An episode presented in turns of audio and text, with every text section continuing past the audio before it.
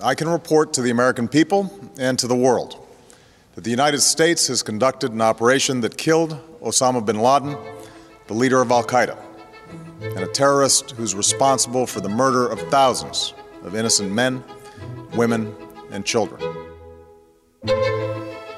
Viva! Está com o Expresso da Manhã. Eu sou Paulo Baldaia.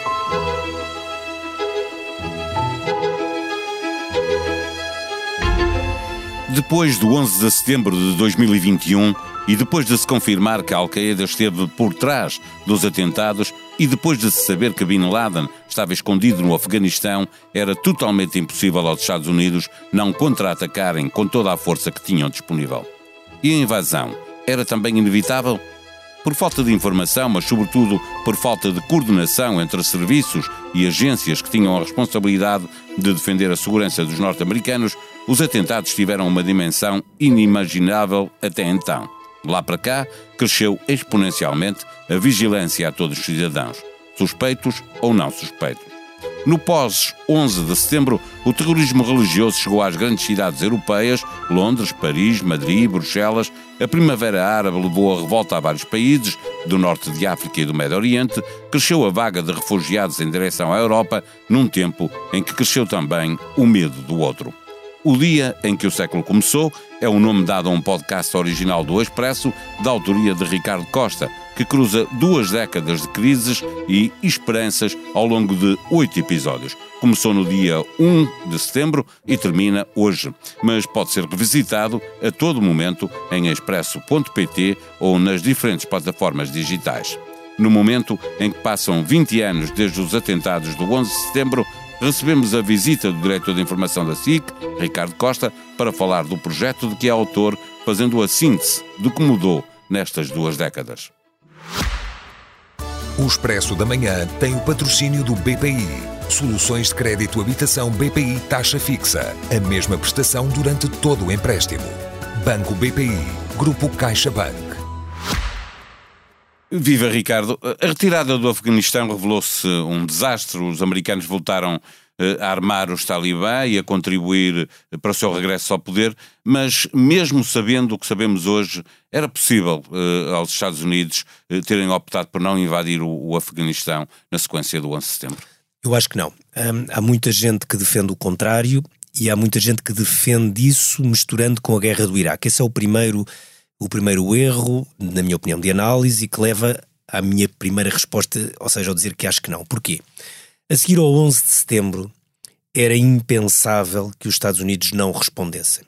Aliás, numa, no, no podcast, uma entrevista do, do Miguel Monjardim, ele diz claramente isso, que é uma grande potência, e os Estados Unidos são a maior potência mundial, ou eram a maior potência militar, hoje em dia muito a par com a China, não poderiam ser atacados no seu território, foi a primeira vez que o foram, segunda se contarmos com Pearl Harbor, Pearl Harbor é no meio do, do Pacífico, Nova Iorque é o coração dos Estados Unidos, portanto uma grande potência militar ser atacada no seu coração, naquele que é, era e é ainda o maior atentado terrorista de sempre, não responder era impensável. Mas uma coisa é responder e atacar é, forte, outra é que, coisa é invadir. Pois, a questão é essa, que tipo de resposta? Primeiro, o bombardeamento às bases da, da Al-Qaeda no Afeganistão era absolutamente inevitável.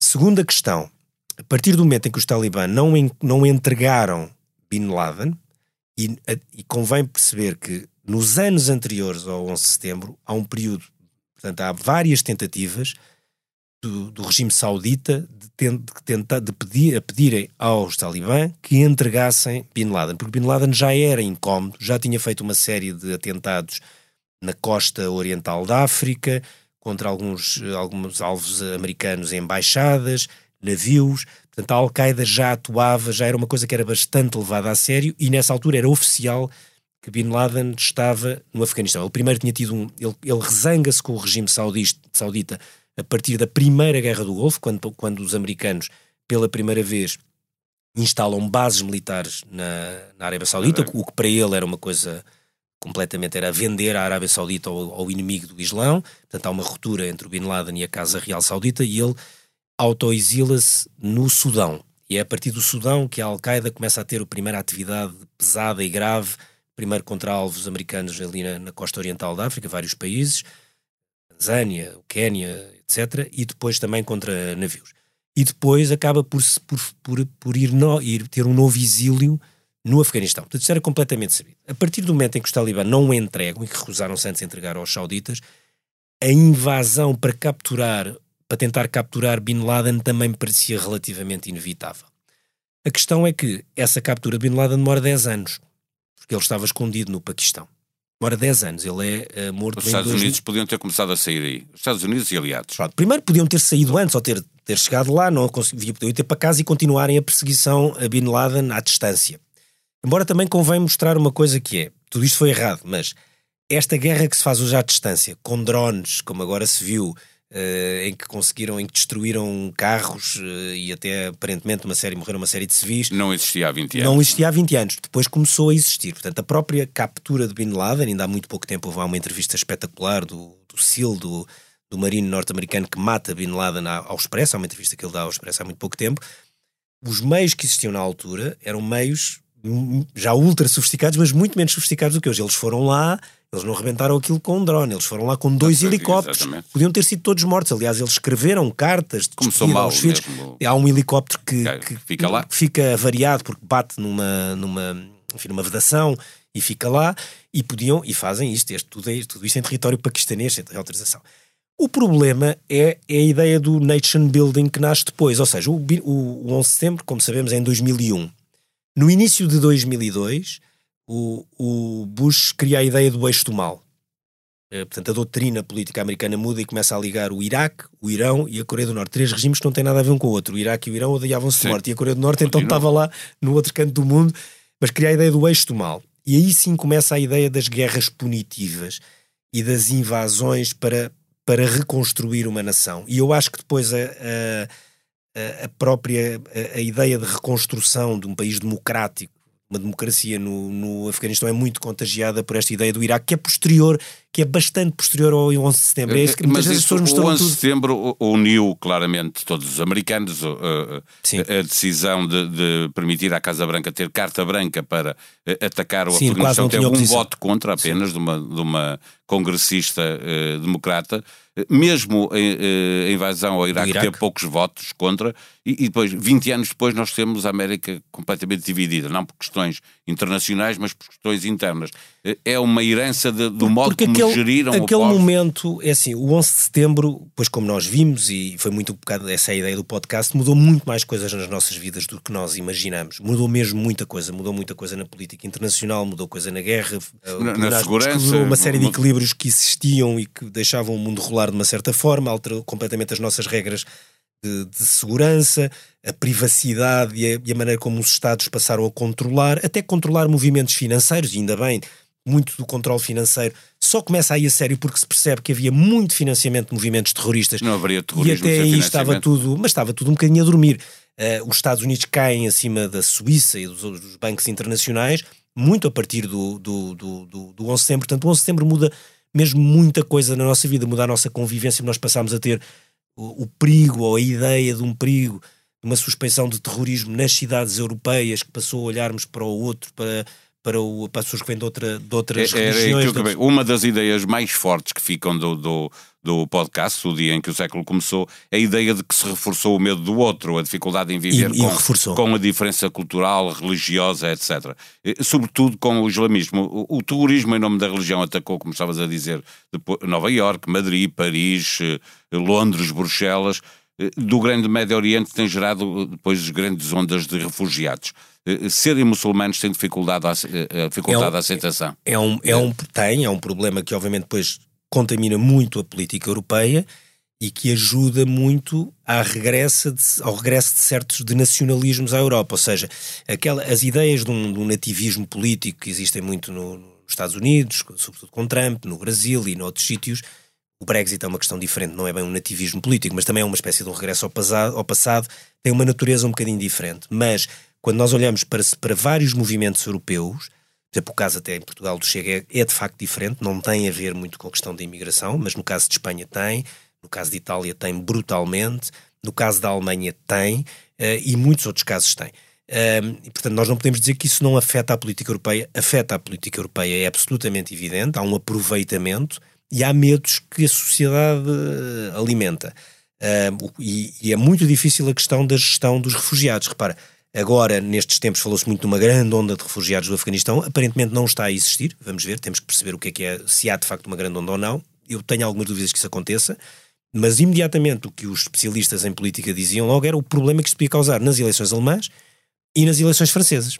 As eleições alemãs são já agora, dia 26 de setembro.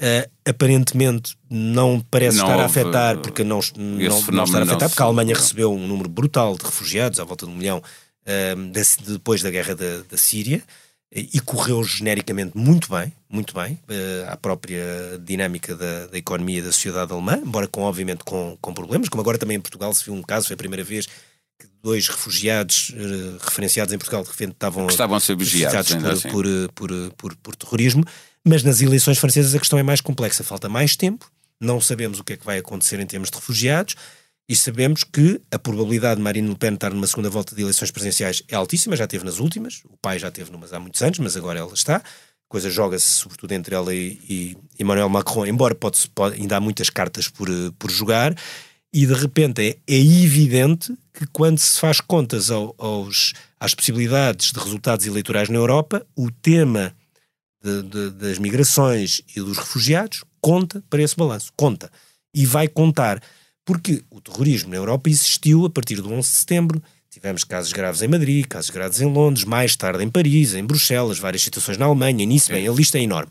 Claro que as pessoas dizem e criticam e com razão. Bem, mas houve muito mais terrorismo noutros sítios. Houve. O terrorismo no Iraque foi muito mais grave. Sim, continua o, a matar o número mais, de mortes no Afeganistão foi muito mais grave. O número de mortes no Paquistão, em vários outros sítios. Mas, na Europa, o número de atentados aumentou também. Houve muito mais atentados que foram cortados é outro, é outro ponto. Dizer que, obviamente, neste projeto com oito episódios, cada um deles tem um tema central, mas abordam depois eh, outros eh, subtemas. Outra ideia forte é de que a segurança coletiva passou a sobrepor-se a tudo o resto eh, e nós passamos a ter que viver com um Big, Big Brother. Eh, este é um caminho sem regresso, estamos condenados a ter o Estado a vigiar-nos, mas também as empresas privadas, não é? Estamos porque houve dois movimentos. Facebook, estamos porque houve dois movimentos até paralelos e independentes, mas que depois se cruzaram. Entre o 11 de setembro e o caso Snowden passaram 12 anos. porque nós pensamos que foram 10, não, foram 12 anos. Uh, o, o, que acontece no 11 de setembro é, de repente, isso é muito evidente nos Estados Unidos, que era um país onde as liberdades individuais têm um peso brutal, as pessoas não aceitavam que o Estado as controlasse e de um dia para o outro entregaram tudo o que havia, primeiro por causa das viagens de avião, mas não só, passou a ser uh, os serviços secretos americanos e as entidades criadas na altura passaram ao Patriot Act, não é? Por exemplo, um caso à parte, a decisão de Guantánamo, Guantánamo ainda não fechou, lá estão 29 Sim. ou 39 presos, se não me engano que era uma coisa completamente fora da lei, ultra excepcional e que se mantém excepcional há 20 anos, e agora ninguém sabe como fechar. E, e com quase nenhum julgamento Obama, das pessoas Obama disse que fechava, Trump também pensou fechar, o Biden disse nunca ninguém conseguiu fechar. Esperemos que um dia aconteça, porque aquilo é um atentado ao, ao direito uh, internacional. Mas, portanto, por um lado foram os Estados, que tomaram uma série de decisões radicais e, as, e a maioria da população aceitou, aceitou porque pôs a, a, segurança coletiva e a segurança familiar Passou e a segurança individual é? à frente de tudo, o resto e porque em paralelo houve uma revolução tecnológica, não é? Uh, com o aparecimento dos smartphones e da, desta internet, uh, das redes sociais e de uma internet ligada, completamente diferente da internet inicial, que passou a permitir uh, o controle de, de, tudo. De tudo que nós fazemos. Aliás, o exemplo máximo disso, se quisermos, a contrário, é como foi as Primaveras Árabes, que são 10 anos depois do 11 de setembro, ou 9 anos depois do 11 de setembro, e que muita gente achou que era a explosão da liberdade graças... Foi só mudar o poder, não é? Que, não, mas graças às redes sociais. sociais. Na altura houve pelo menos uma criança no, no, no Egito que foi batizada com o nome de Facebook Sim. e houve grandes houve movimentos internacionais que puseram o Twitter para o Prémio Nobel da Paz. Hoje nós olhamos para o Twitter e o Twitter não pode ganhar o Prémio Nobel da Paz. E, a, e, a, e o que se viu foi que a as, essa ascensão da tecnologia e da tecnologia da informação acabou por ser uma arma muito mais favorável aos regimes autoritários. Portanto, a conjugação destas duas necessidades alteraram de uma forma radical as nossas sociedades e aparentemente para sempre. São oito episódios para ouvir. Eu peço, é o podcast O Dia em que o século começou. Uh, ouviste muita gente, escolheste música eh, com informação linkada ao tempo de que estavas a falar, uma sonoplastia cuidada em cada um dos episódios, eh, numa espécie de making-of do projeto. Que memórias te vêm à cabeça quando te lembras do, do trabalho que foi Estas coisas nascem, como, como, tu sabes, como jornalista, nascem das maneiras mais verais. Isto nasceu na minha cabeça de uma forma muito simples. Eu tinha lido no início do ano um livro do Don DeLillo, um romancista americano, que já tem 84 anos, chamado, um livro já com alguns anos, chamado uh, O Homem em Queda, acho que é um livro de 2007, que é um bom. Não é um romance sobre o 11 de setembro, mas é um romance onde o 11 de setembro está. Porque há um Sempre homem presente. em queda que sai de facto das torres com vida, mas depois o resto é um romance sobre Nova York, mas é um livro, eu acho um livro muito bom. Há quem não ache, mas, eh, por exemplo, o Pedro Mexia tem outras opiniões, mas, eh, mas eu, eu gostei do, muito do livro. Tenho outras preferências, não, outras é, preferências. não é que acho o livro mau. E é? depois, é? o que é que acontece? Passado uns meses, já não lembro se é em março, se é em abril, ao anúncio da retirada dos Estados Unidos do, do Afeganistão an, no, antes dos 20 anos do 11 de setembro. E eu, na altura, lembrei-me um, de, e, e no, numa insónia, enviei um e-mail à, à Joana Beleza, terá sido às 5, às 6 da manhã, a dizer: Olha, que acho que esta coisa dos 20 anos do 11 de setembro podia dar um podcast. Uh, e exatamente, não sei porquê, mas se calhar por ter partido do livro e da história da saída das tropas. Uh, o, nunca, nunca foi a ideia de um podcast sobre os 20 anos do 11 de setembro no so, sentido so, estrito, foi sempre sobre uma coisa um bocadinho mais vasta. E depois, nas conversas de preparação para as entrevistas, eu depois pus-me a ler outras coisas e ler, uh, por exemplo, também um outro romance que se chama Sábado, do Ian McEwan, que eu também nunca tinha lido, que se passa em Londres no dia das grandes manifestações contra a guerra do Iraque, portanto em 2003. Portanto é um tema completamente diferente e como uma família. Dois romances que estão nos episódios. Se divide por causa do apoio ou não apoio à guerra, que era uma guerra que já era estranha, era completamente estranha, e já havia a experiência do Afeganistão quase com um ano e meio, e foi um bocadinho por leituras um bocadinho paralelas e que não têm especificamente a ver com o 11 de setembro que as coisas nasceu e nasceu sempre com a ideia de ser um bocadinho mais vasto, não é? de falar de outros temas como a crise climática, que não tem nada a ver com o 11 de setembro, como a crise financeira, mas no fundo fazer um o bocadinho, mudou desde esse um bocadinho dia, a história da DEC, porque de facto é o, nome... o dia em que o século começou, porque ainda por cima, como tu te lembras, este nosso século começou com um não acontecimento que foi o bug do ano certo, 2000, todos ficámos à espera do fim do mundo aconteceu. e não aconteceu nada. E depois estávamos muito bem descansadinhos quando, naquele dia 11 de setembro, uh, acontece aquele brutal atentado e a vida muda de facto.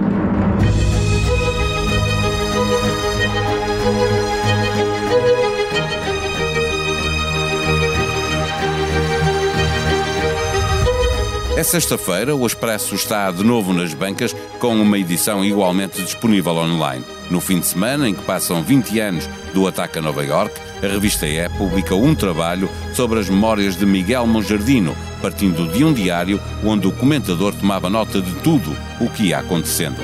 Também na revista, dos da Weasel à atualidade, da Pac-Man a Carlão, da política, do racismo, das drogas, da família à instabilidade das emoções, uma entrevista sobre quase tudo, onde se confirma a existência de várias vidas na vida de Carlos Nobre. Expresso da Manhã é um podcast diário que pode subscrever no Spotify ou na Apple Podcast. A sonoplastia deste episódio foi de João Luís Amorim. Tenha uma boa sexta-feira, um bom fim de semana. Voltamos na segunda. Até lá.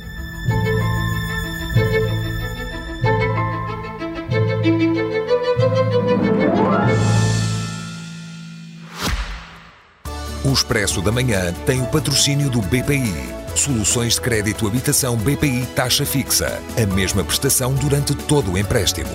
Banco BPI. Grupo CaixaBank.